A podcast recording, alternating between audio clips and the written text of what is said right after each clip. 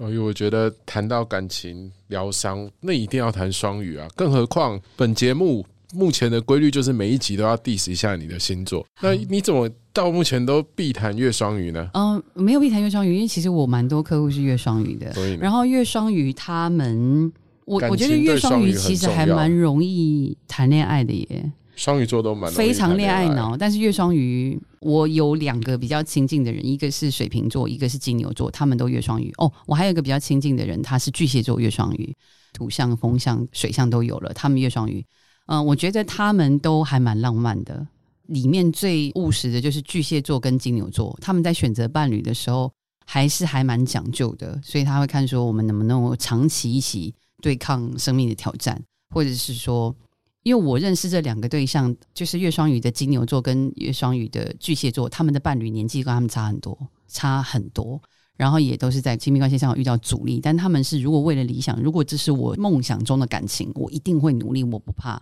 是完全可以牺牲的那一种。我觉得月双鱼其实是蛮好的爱人，我不觉得他们滥情哦。当然，他们确认对象之前有可能恋爱脑，见这个也喜欢，那个也喜欢，但是他如果跟一个人在一起，他还蛮死心塌地的。我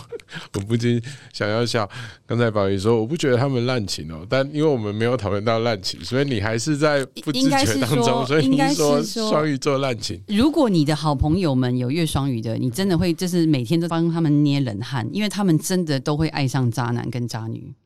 全世界都已经看到他很渣，然后月双鱼就看不到，月双鱼就觉得我怎么看他都是个天使，在月双鱼的眼中谁都是天使，这个还蛮严重。我常常说月双鱼的人有圣母情节，即便在职场上选择他们，可能都是很奉献的这一种，他们真的是天使，白衣天使就说的，我觉得双鱼座是很合适。可是你想想看，这种东西如果用在感情上的话，你就知道他们多惨，因为他们很容易感觉到被爱。他活在自己的世界里面，我觉得不完全是他们很容易感觉到自己被爱，或者是说他们很容易在他们的伴侣身上看到优点，然后他可以跟他的伴侣连接，而且他的伴侣一定都有一些致命的弱点，他就是去拯救他们的人，所以我觉得月双鱼容易爱上这种人，对，男生女生都一样。